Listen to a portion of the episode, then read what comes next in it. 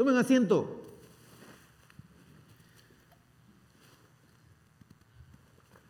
Muy bien, hoy día continuamos nuestra serie Iglesia solo los domingos. Iglesia solo los domingos y quiero compartirle la historia de un contador. Estaba un contador trabajando en una compañía hasta que el contador empezó a sentir que su trabajo era monótono, era solo con números, y empezó a sentir que se sentía aburrido, que ya no tenía pasión para lo que estaba haciendo. Y el jefe se dio cuenta, se dio cuenta que su contador pues no estaba trabajando igual. Y el jefe no quería despedirlo porque era un contador excelente, era un contador A, muy preparado, hacía las cosas con diligencia, un excelente contador.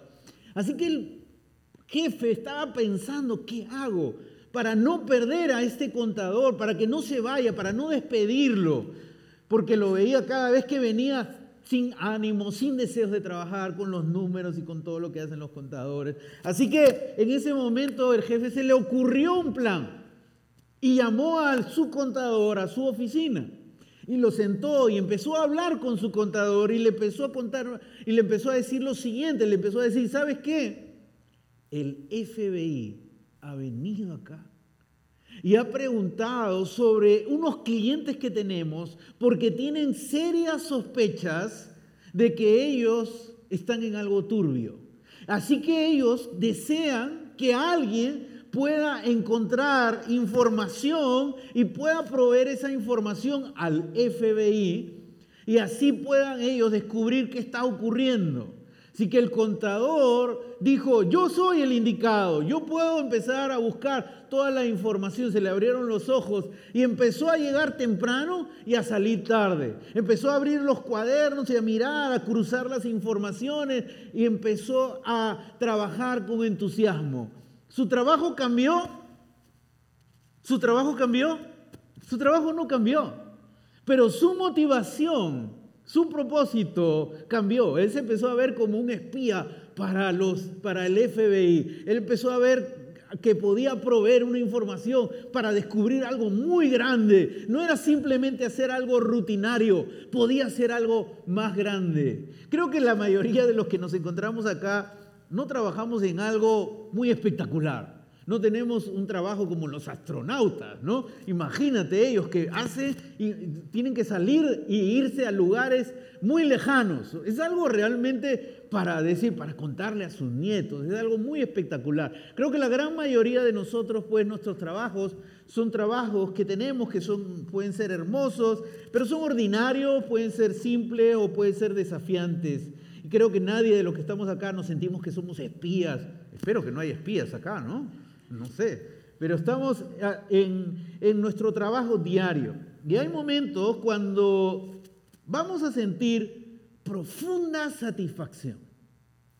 Imagínate un estudiante que está dedicado a sus estudios y le han dejado hacer un ensayo de 20 páginas por doble cara y él tiene que hacer todo ese trabajo y él puede mirar su ensayo terminado, su ensayo pulcro, su ensayo con la última letra que le pone, le escribe la última palabra a su ensayo. Solo tiene que apretar y mandarlo, send, y manda su ensayo a su jefe. Él siente satisfacción, ya terminé, ya lo hice.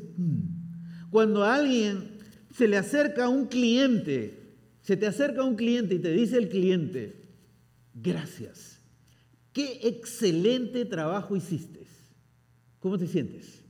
Satisfecho, ¿no es cierto?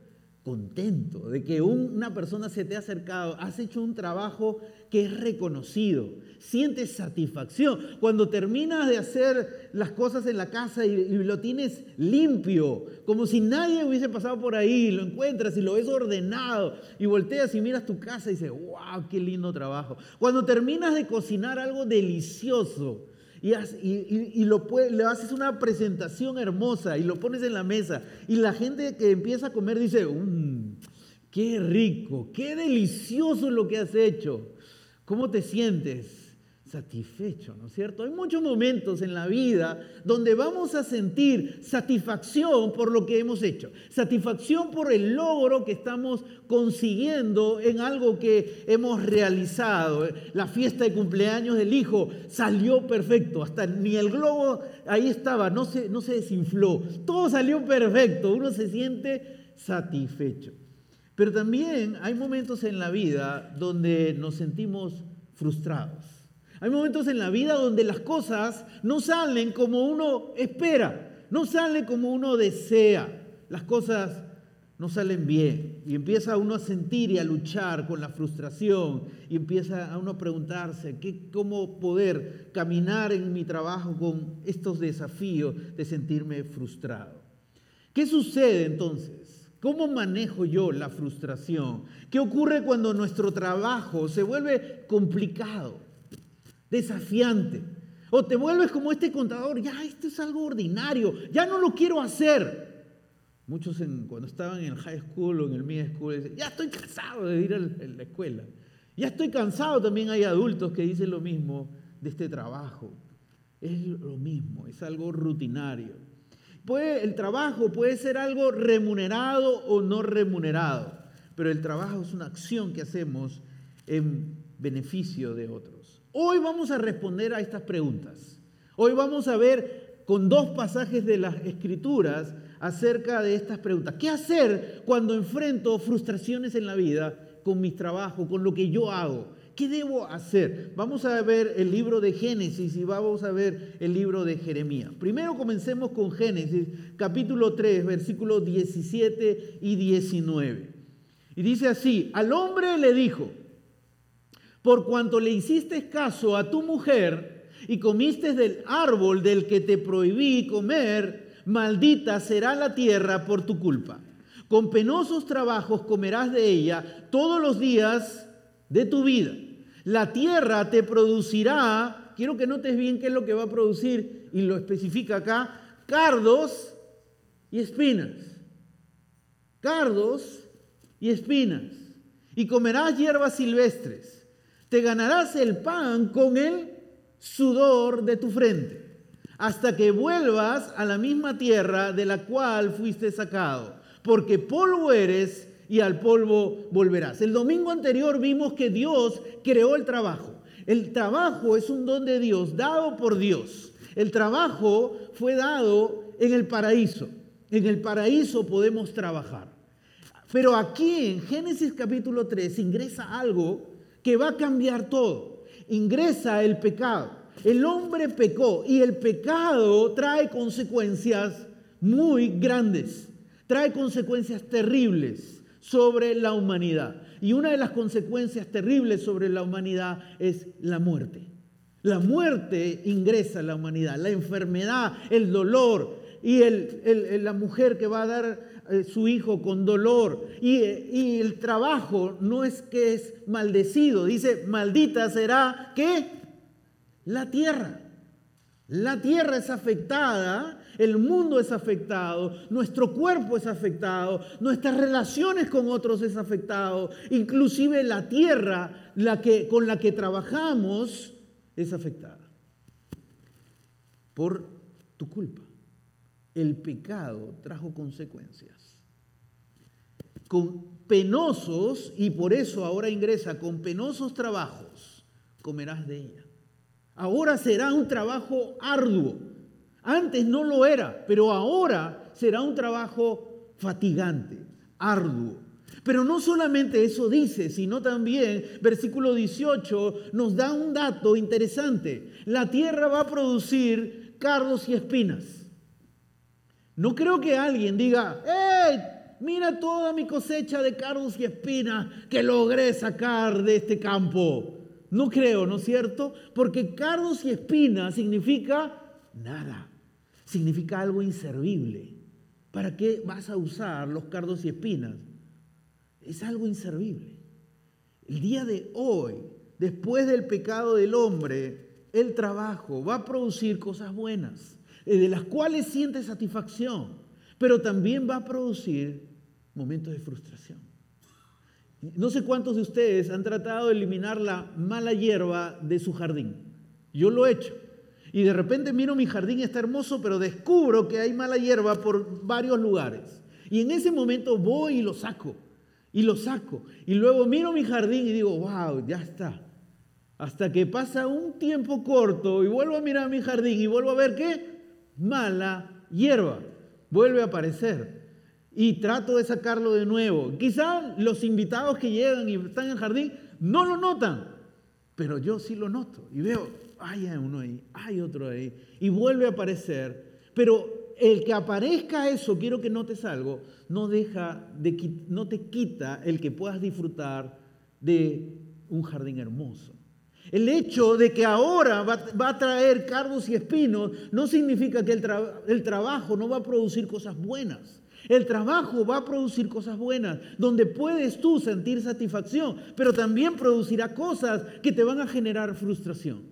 Y eso es por la consecuencia del pecado.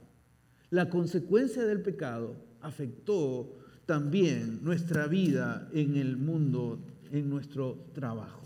Y vamos por eso a sentir momentos de frustración. Por eso Pablo, cuando estaba escribiendo acerca de la creación de la tierra, Pablo estaba diciendo en Romanos 8, versículo 21, Pablo estaba diciendo que un día la tierra va a ser también redimida.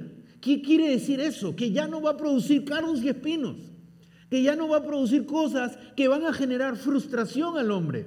Va a regresar a lo original, al plan maravilloso original, donde antes del pecado no había todas esas cosas, todas esas consecuencias.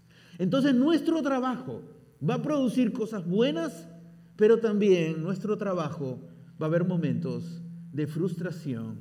Un día cosecharás frutos buenos pero un día también aparecerá esa mala hierba que no la quieres ver, pero va a aparecer, aunque no la quieras ver. Un día tu trabajo no va a resultar como lo esperabas. Tenías planeado a la perfección cómo iba a terminar tu día de trabajo. Y no terminó bien. Terminó totalmente diferente de lo que habías planeado. Tus compañeros de trabajo no colaboran contigo. Tu jefe tampoco colabora contigo. Y empiezas a sentir que empiezas a experimentar frustración. No empiezas a disfrutar del resultado, porque empieza a, ocurrir lo que va a venir por la consecuencia del pecado. Va a venir también frustraciones. La buena noticia en medio de esto es que vamos, en nuestro trabajo, vamos a tener buenas cosechas. Pero recuerda, también vendrá la mala hierba. También vendrán días difíciles. También vendrán días frustrantes. También vendrán días desafiantes para tu vida en tu trabajo. Ahora, hay otra razón más por qué nosotros también podemos experimentar momentos difíciles en nuestra vida laboral.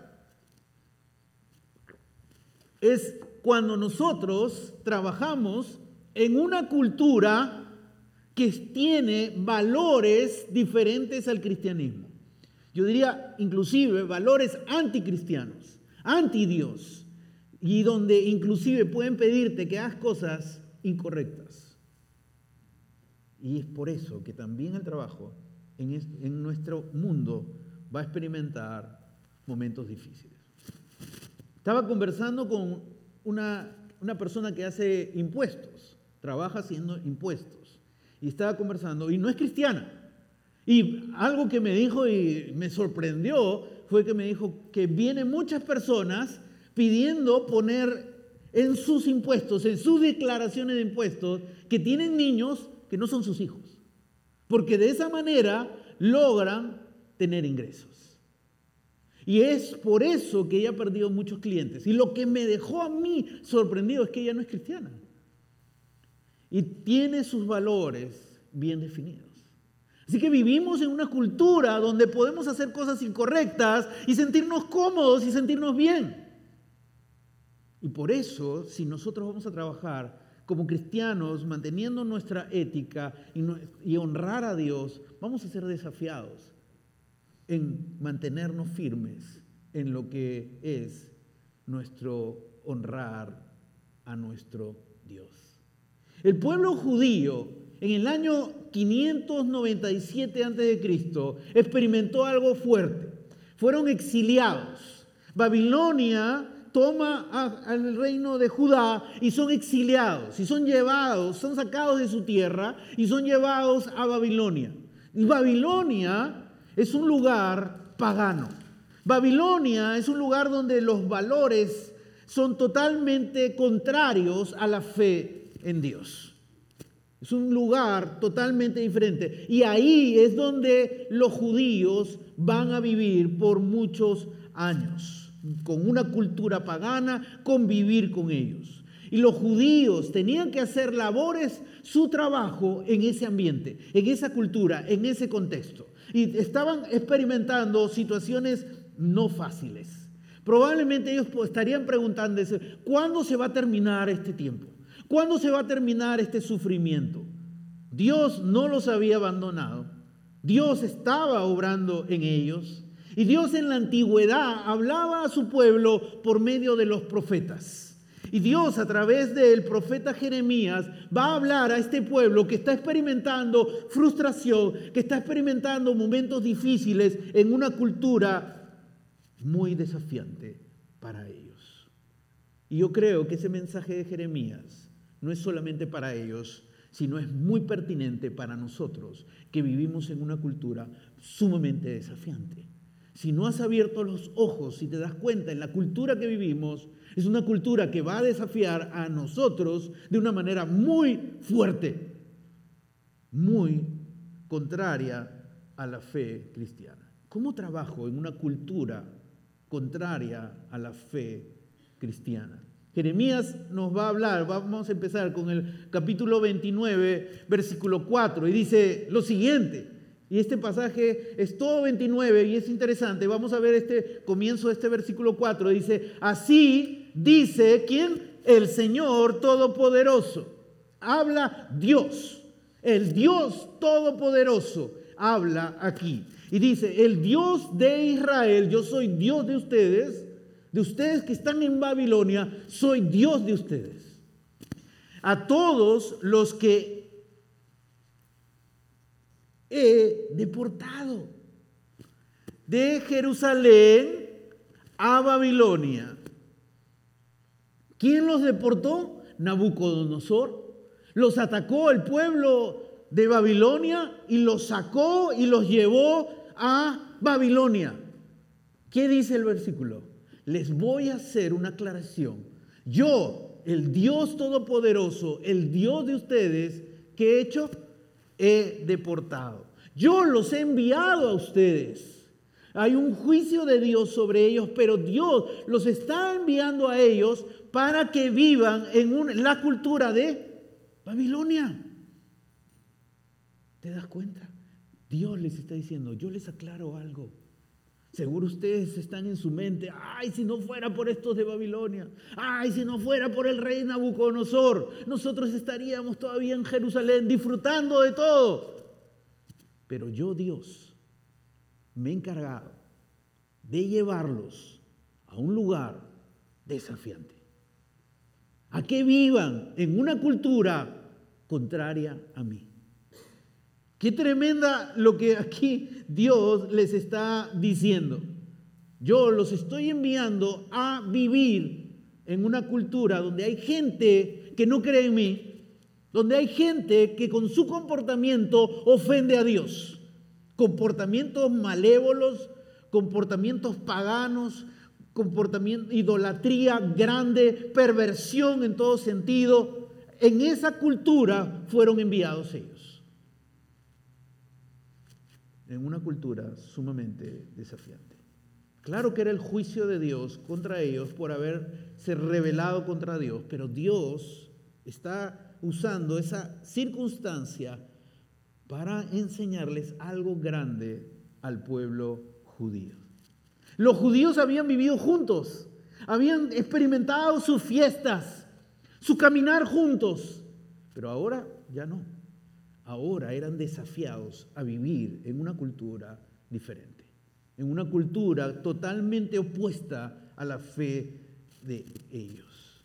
Ese era el gran desafío que estaba experimentando. Hace años atrás escuché un plan, un proyecto en un país de Latinoamérica. Eh, había el proyecto de unos cristianos. ¿Y cuál era el proyecto de ellos? Era construir complejo de departamentos, no sé qué le iban a llamar, el cielo, la casa de Dios, no sé cómo le iban a llamar a todo ese complejo de apartamentos, pero era un sitio donde todos los cristianos podían vivir juntos. O sea, si tú eras cristiano, tú podías vivir ahí. Y todos los cristianos podemos vivir juntos en ese lugar. Cuando yo escuché ese proyecto, yo decía, ese proyecto es contrario a lo que la Biblia enseña. La Biblia dice que nosotros debemos vivir en una cultura desafiante. La Biblia dice que nosotros debemos ser luz. ¿Cómo vas a ser luz si estás entre todos los cristianos? ¿A quién vas a alumbrar? Somos llamados a alumbrar, somos llamados a hablar de nuestra fe en una cultura desafiante. Dios nos envía a una cultura distinta, donde hay gente que no cree en Dios, donde hay gente que tiene valores contrarios a la Biblia, y es ahí donde tu fe debe ser mostrada. Es ahí donde tu fe debe brillar. Y qué hermoso que hoy día hemos cantado varias canciones que hablan que somos enviados a alumbrar con la luz de Dios. Una investigación dijo algo bien interesante. Una investigación dijo lo siguiente, 40% de la gente no cristiana, 40%, que dicen, nunca entraré a una iglesia o a una sinagoga. 40% nunca, nunca, nunca entrar acá. Nunca. 40%. Es una gran cantidad de personas que no quieren entrar a una iglesia o a un lugar religioso. Pero esa gente, te tengo una noticia, esa gente, ¿sabes dónde está? Cerca a ti. En tu mundo laboral, este 40% se encuentra cerca a ti. Y es ahí donde tú puedes brillar. Porque ellos tienen una convicción firme, una convicción. Yo no voy a ir a una iglesia, pero sabes, iglesia, esta serie se llama Iglesia solo los domingos. La iglesia no es este lugar. La iglesia es el conjunto de cristianos. Somos los seguidores de Cristo. Somos la iglesia de Dios. Así que tú puedes ser testimonio para este 40% en tu mundo laboral, en tu trabajo. Ellos pueden ver la luz de Dios, el testimonio de Jesús. Tú eres la iglesia para ellos, en el lugar donde tú estés. Muchos creen que solo hablamos de la fe los días domingos. Y los días, otros días es para hablar del trabajo. Y, desconectamos el trabajo con Dios. Y el domingo anterior aprendimos, Dios nos da el trabajo. Y cuando lo hacemos con excelencia y cuando lo hacemos en beneficio de otros, honramos y adoramos a Dios. Y cuando ellos ven cómo tú trabajas, tú estás haciendo luz en medio de tu trabajo. Ahora vamos a ver un pasaje desafiante, Juan capítulo 3, versículo 17, y dice lo siguiente, Dios no envió a su Hijo al mundo, ¿para qué? Para condenar al mundo. El mundo ¿Quién es el mundo? La gente que no cree en Dios, la gente que vive con los valores anti Dios. Toda esa gente, Dios podría desaparecerlas así. Y terminaron su existencia. Y creó otras personas. Perdón, me emociono mucho, creo. Pero Dios dice ahí, en este pasaje, no envió a su Hijo al mundo para condenarlo Muchas veces nosotros como cristianos tenemos que ser honestos. Cuando vemos al mundo, ¿qué sale de nuestra boca? ¿Qué sale de tu boca cuando ves al mundo? ¿Tú crees que Dios no ve, cuando ve al mundo, no los ve pecando? Ah, cierro mis ojos, no los voy a ver pecando. ¿Tú crees que Dios no sabe que esta persona es atea y todavía es un ateo militante que busca destruir la fe de los jóvenes cristianos como hay el día de hoy? ¿Tú crees que Dios no conoce a aquellos que viven vidas contrarias a los valores cristianos? Pero Dios no envió a su Hijo para condenarlos a ellos. Cuando de nuestra boca salen palabras de condenación contra la gente, no los ganamos, los alejamos. Dios no envió a su Hijo para condenar al mundo. Dios envió a su Hijo para salvarlo por medio de Él. El corazón de Dios es salvar al mundo. Y por eso nos pone en el mundo. Por eso nos pone en lugares. ¿Por qué estoy acá? Esta gente, mira, esta gente es así. Esta gente es así. Esta gente vive así, de esta manera. Dios te puso ahí no para que los condenes, sino para que les hables del Evangelio. Porque el que los va a cambiar no eres tú ni soy yo. El que los cambia es el Espíritu Santo cuando trae convicción de pecado en su vida y trae y cambia la vida de las personas. No somos nosotros quienes, no somos jueces para condenar a la gente. Solo Dios lo va a hacer. No tú, ni yo puedo atreverme a eso. Pero todos nosotros necesitamos ser honestos y sinceros. Porque cuando miramos al mundo y miramos las cosas que hacen, de nuestra boca salen palabras de condenación. De la boca de Dios no. De la boca de Dios salen palabras de salvación. Quiero salvar a esa persona. Y por eso Dios envió a los israelitas a Babilonia, a una cultura perversa, a una cultura anti Dios, para que ellos sean la luz de Dios en ese lugar. Y mira lo que sigue diciendo Jeremías capítulo 29, versículos 5 y 6.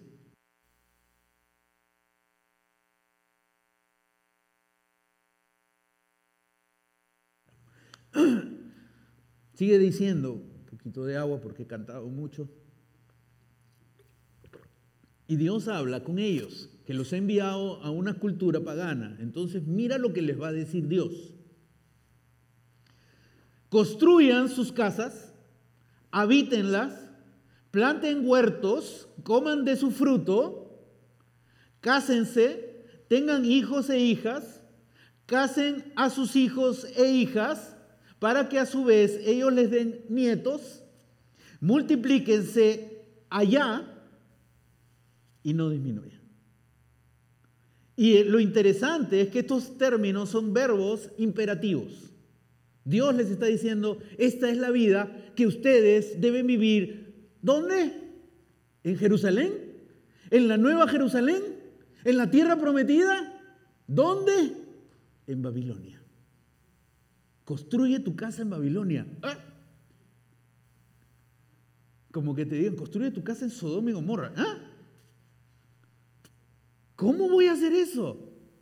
Y no solamente le dice, construye tu casa, habítalo, ah, ya, construye, pues me voy. Me voy a otro lugar a vivir con gente que no, no, así no voy a vivir, yo no voy a vivir ahí.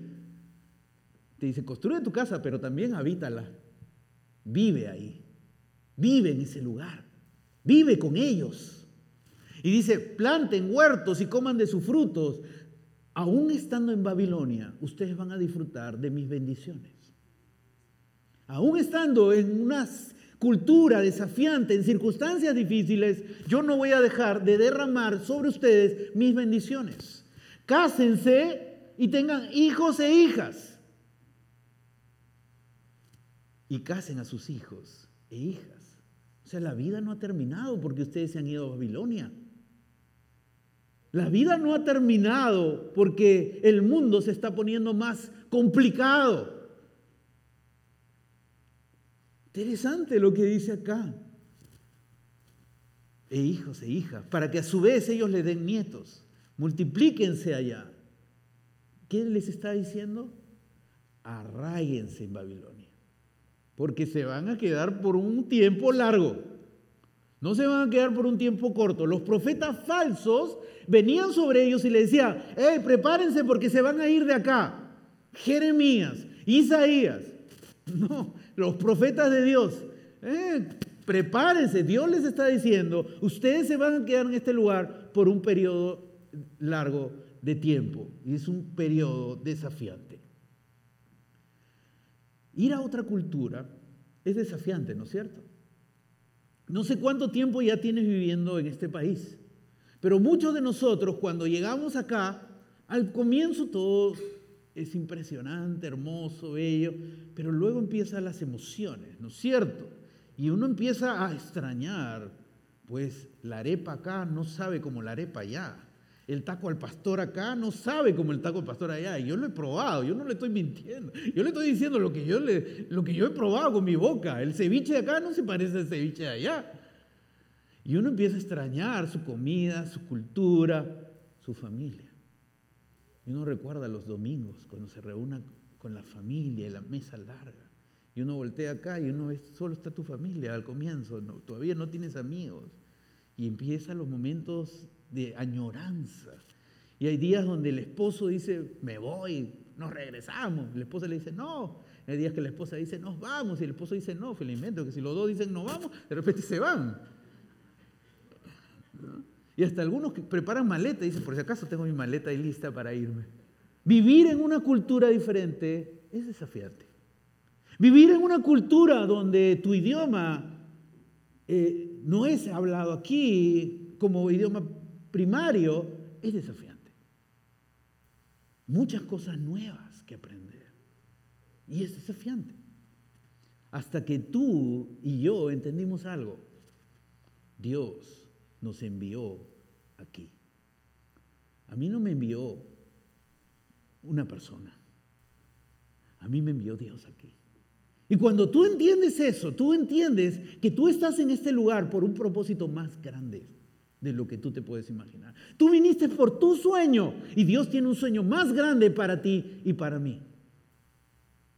Dios nos envió aquí y nos puso aquí con un propósito grande, no pequeño, sino con un propósito grande y maravilloso. El hecho de vivir en una cultura diferente y desafiante no significa que no vas a ver las bendiciones de Dios, las vas a ver. Pero ese sueño de como yo solamente, ahora que soy cristiano, solo quiero trabajar con cristianos. Inclusive conocí a una persona que sacó una teología, dice, los cristianos solo tienen que trabajar con cristianos. Y utilizó un pasaje de la Biblia para decir eso. Y gente le cree. ¿Dónde vas a hacer luz? Si los cristianos solo trabajamos entre los cristianos, ¿dónde vas a hacer luz? ¿Dónde vas a alumbrar? Dios nos enseña esta lección. Yo te envío a lugares desafiantes. Eso lo entendieron los misioneros. Ellos dejaron su cultura, y fueron a una cultura nueva, aprendieron el idioma, aprendieron la cultura y ahí trajeron la luz de Jesús a la gente. Uno de ellos, uno de esos misioneros, se llama David Livingstone. ¿Lo puedes poner aquí? David Livingstone. Este es un libro que se habla acerca de la vida de David Livingstone, misionero escocés, un médico, un doctor que fue a África Cultura diferente. Hace años atrás. No en esta época donde hay más comodidad, donde hay internet, donde estás con tu laptop, donde tienes muchas cosas. En época diferente. Pero él entendió que Dios lo estaba enviando a otra cultura. Y él cuando fue ahí, él le hacía tres cosas. Él hizo un gran aporte a todo lo que es la geografía. Él descubrió cosas en África que fue reconocido en la geografía, en el mundo de la ciencia. Él también como doctor ayudó a muchos enfermos. Eran momentos desafiantes donde la medicina no llegaba con mucha efectividad ya. Él estaba allá y él ayudaba. Pero en tercer lugar, David Livingstone hablaba de su fe de Jesús a la gente. Y un día estaba en un pueblo por tres años hasta que finalmente el jefe del pueblo se convirtió y él lo bautizó. Pasado tres años de ser luz en ese lugar, David Livisto fue usado por Dios y él recorrió kilómetros, kilómetros de África para ser la luz en una cultura desafiante, en una cultura distinta. Ahora tengo una noticia para ti. No necesitas ir al África para alumbrar la luz de Jesús. Si Dios te llama, me avisas. Pero no necesitas ir al África. ¿Sabes dónde es tu campo misionero? En tu trabajo. Ahí donde estás rodeado de gente no cristiana, es ahí el lugar donde Dios te ha enviado, donde Dios te ha puesto para que tú lleves la luz de Jesús a ellos. Recuerdo que un día a mí me gusta caminar de la oficina que estamos acá rumbo a Racetrack. Me encanta. Yo voy y trato de caminar siempre y no voy en carro, voy caminando. Y algunos compañeros del staff a veces me han visto caminando y me dicen, Nando, ¿está bien? Porque caminar es raro en ¿no? Yo quiero caminar. Así que, no, no, yo voy caminando, le digo, y me voy caminando hacia el racetrack. Y cuando estaba caminando me encontré con unos jóvenes latinos que estaban preparando una comidita aquí, aquí en las afueras. Y los encontré preparando algo. Así que yo seguí caminando y fui hasta el racetrack. Se me ocurrió una idea y dije, ah, compré algunas cosas. Regresé, eh, regresé donde estaban ellos y les dije, traigo esto para compartir con ustedes. Y en eso ellos me dieron un delicioso taco que me comí en ese día. Pero aparte de eso, en ese momento donde tú estás en la cultura, estás comiendo con otras personas, entrando en el mundo de ellos, donde ellos están hablando groserías, palabras malas, y diría, oh, palabras malas, les condeno en el nombre de Dios. Claro que, claro que me chocaba, no estoy acostumbrado a escuchar. Y claro que me chocaba, pero yo recordaba algo. Dios me puso aquí en el camino. Hoy día fui a registrar y me los encontré en el camino. Es un propósito de Dios y esa fue la oportunidad. No para comer ricos tacos. Esa fue una bendición. Para hablarles de Jesús. Porque en ese momento ellos abrieron, su, abrieron sus oídos para escuchar. Pero no estaban acá. No estaban acá en la capilla, estaban en la calle, cuando habían hecho un break por su trabajo. Ellos estaban ahí. Y fue en ese momento que yo me acerqué a ellos y pude compartir con ellos algo de comida y, y lo más importante, la fe de Jesús. ¿Cuántos compañeros de trabajo hay cerca de ti? ¿Cuántas personas están cerca de ti? Pueden vivir vidas terribles, pero tú no estás ahí para condenarlos. Tú estás ahí para llevarles el mensaje del Evangelio, la luz de Jesús, porque solo Él puede cambiar sus vidas. Solo Él puede traer paz a la vida de gente que vive sin paz. Solo Él puede transformar la vida de personas que tienen vidas miserables. Pero sigue hablando Jeremías capítulo 29, versículo 7. Y dice, además, además, no, no he terminado. No solamente les digo que construyan su casa ahí, construyen tu casa bonita ahí en Babilonia, sino tengo más noticias para ustedes. Y esto que viene es una bomba. Así que alístate ahí, ponte tu sick bell, ahí acomódate, ¿ok? Porque mira lo que le va a decir Dios en este momento. Le dice, busquen el bienestar de la ciudad a donde los he deportado. Y pidan al Señor por ella. Y, la forma como termina este versículo, wow. Dice, porque el bienestar de ustedes depende del bienestar de la ciudad. O sea, el bendecir a ellos permitirá que tú experimentes la bendición de Dios. Esto es una bomba. Yo me imagino la cara, ¿me estás bromeando o me están diciendo en serio? ¿Estoy escuchando bien? Tengo que bendecir a los de Babilonia, a los que me trajeron acá, a los que me sacaron de mi tierra. Tengo que bendecirlos. Tengo que busquen el bienestar. La palabra bienestar es shalom. Buscan la paz, el bienestar, la plenitud de vida para ellos. Y la palabra busquen es un verbo en imperativo. Dios no le está diciendo, si quieres lo haces. Si te levantas de buen humor, ve y hazlo. Dios no le dijo eso. Dios le dijo, busquen, háganlo. ¡Wow! Busquen el bienestar de aquellos que los trajeron acá. Qué tremendo lo que les está diciendo. Pero no termina ahí, ¿ah? No termina ahí lo que le dice Dios. Y sigue hablando Dios con ellos y les dice, y pidan al Señor por ellos. Ah, por supuesto. Hay que orar por ellos. Voy a orar por ellos. Señor, manda tu juicio sobre ellos. Que el fuego del cielo caiga sobre esta gente pagana. Así oraríamos, siendo honestos, ¿no es cierto? Pero dice, pidan por ella, porque el bienestar de ustedes depende del bienestar de la ciudad. ¿Qué está diciéndoles Dios? Les está diciendo, oren por el bienestar de ellos. Oren por el bienestar de la gente que los trajo aquí. De la gente que les quitó su casa, su tierra, su familia. Gente que combate tu fe. Ora para que Dios los bendiga a ellos. ¡Wow! Esto es revolucionario. Esto cambia cómo vivir en este mundo. Este es el desafío que nosotros tenemos de cómo Dios nos llama a vivir aquí en la tierra. En un mundo desafiante, en un mundo donde la gente puede insultarte por tu fe, en un mundo donde la gente puede hacer cosas contra ti por tu fe. Esto es desafiante. Dios dice, bendícelos. Ten el propósito de bendecir a ellos. Así que ese es tu propósito y mi propósito. Si Dios pone gente alrededor de nosotros, gente difícil, gente que no cree en Dios, gente que vive como viva, Dios te ha puesto para bendecir sus vidas.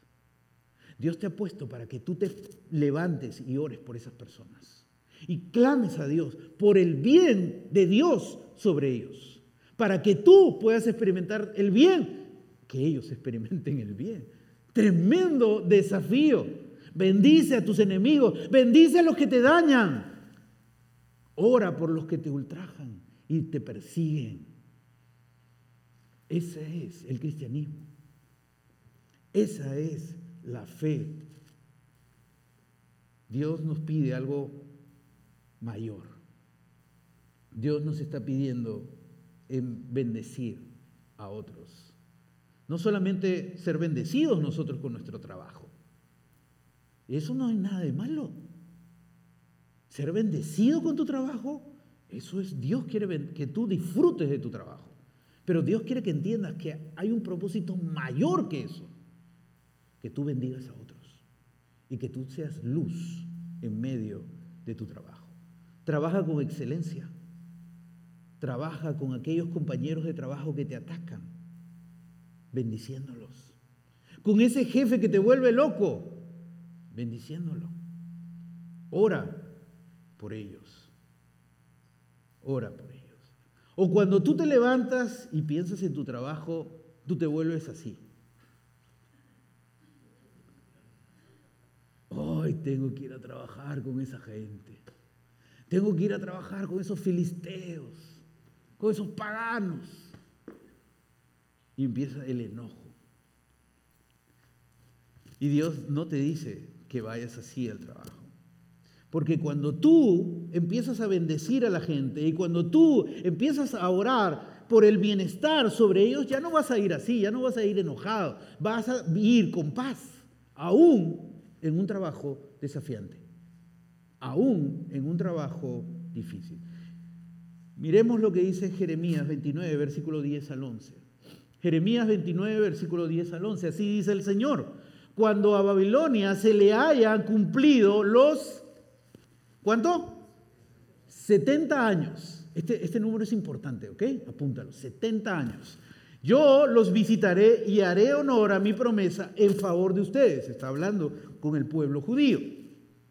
Y los haré volver a este lugar, los, los volveré a Jerusalén porque yo sé muy bien los planes que tengo para ustedes, afirma el Señor. Planes de bienestar y no de calamidad, a fin de darles un futuro y una esperanza.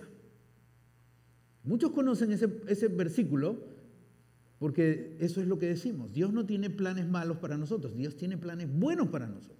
Pero quiero que entiendas algo de lo que Dios está hablando con ellos. Y les está diciendo, mira, tú te vas a quedar en Jerusalén, ¿Cuánto tiempo? ¿Cuánto tiempo? 70 años. Ahora si sabes matemáticas, solo si pues si tienes 5 años y dices 70 años, haz algo de acá.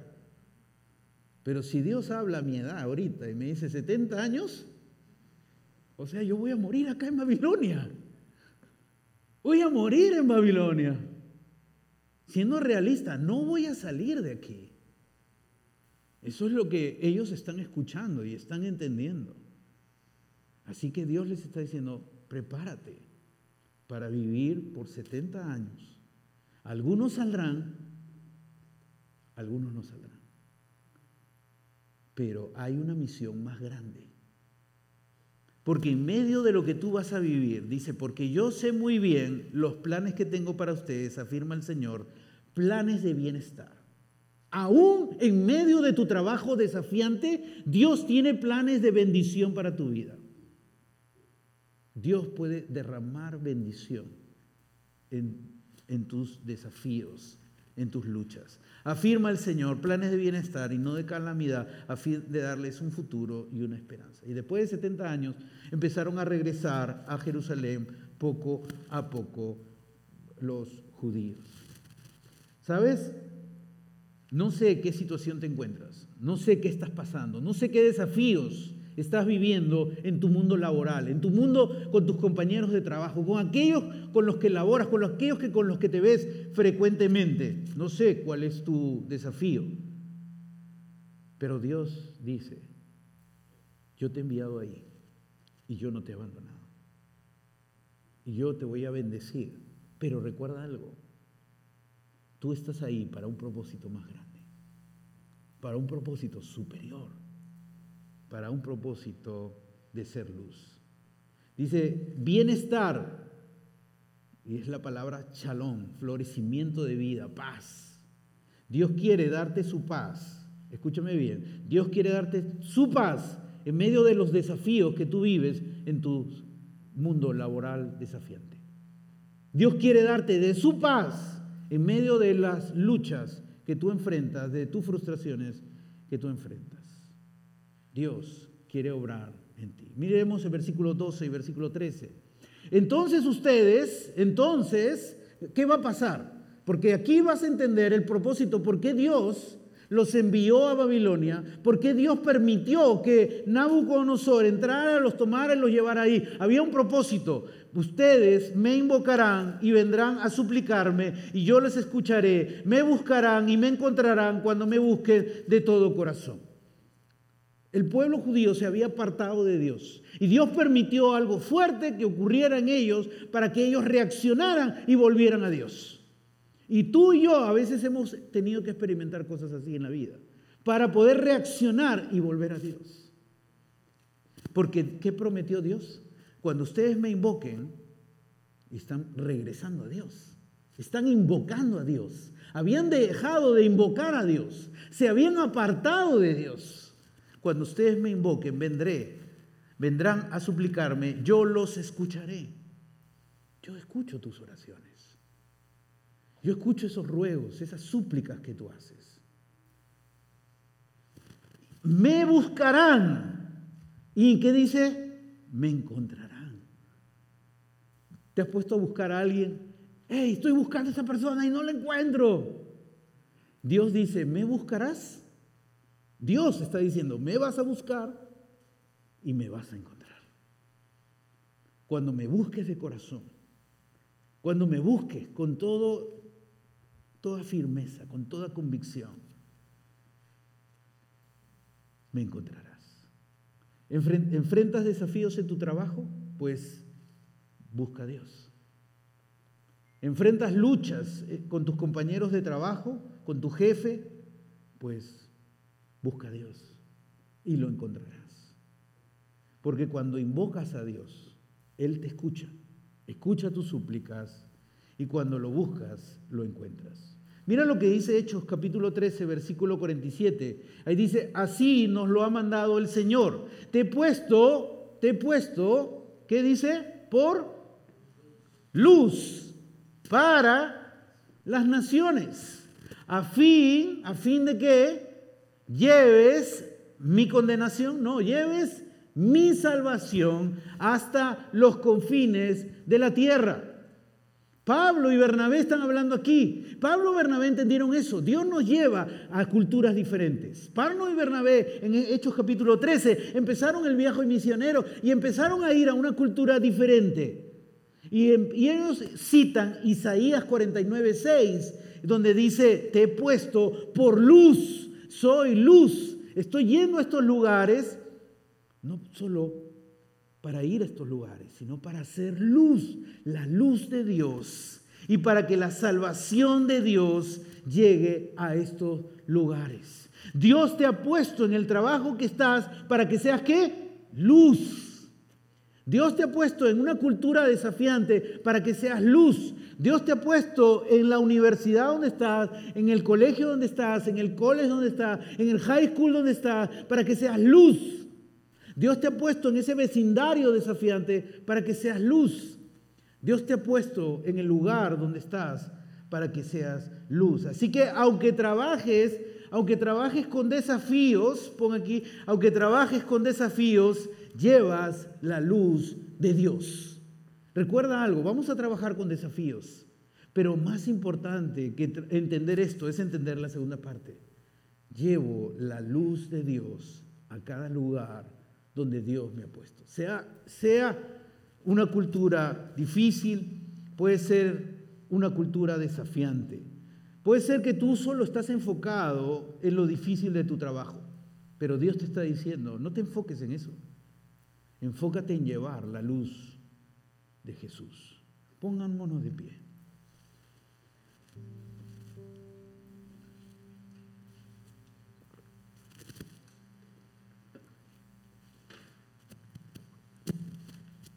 Y vamos ahora a decirle a Dios algo.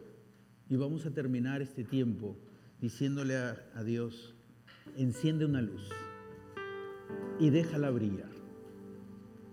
Muchos de ustedes quizá dicen, los que brillan la luz son los pastores, son los líderes, son los misioneros. Yo no, yo no. Dios dice que cada cristiano es una luz. Y Dios te ha puesto en el lugar donde estás, en el hogar, en el hogar donde estás, en el trabajo donde estás, en el vecindario donde estás. ¿Para qué? Para que seas una luz. Donde hay gente difícil, donde hay gente que vive con los valores diferentes a los tuyos, para que seas una luz. Así que ahora, digámosle a Dios que nosotros queremos ser esa luz y llevar la luz de Jesús a cada lugar. Enciende una luz.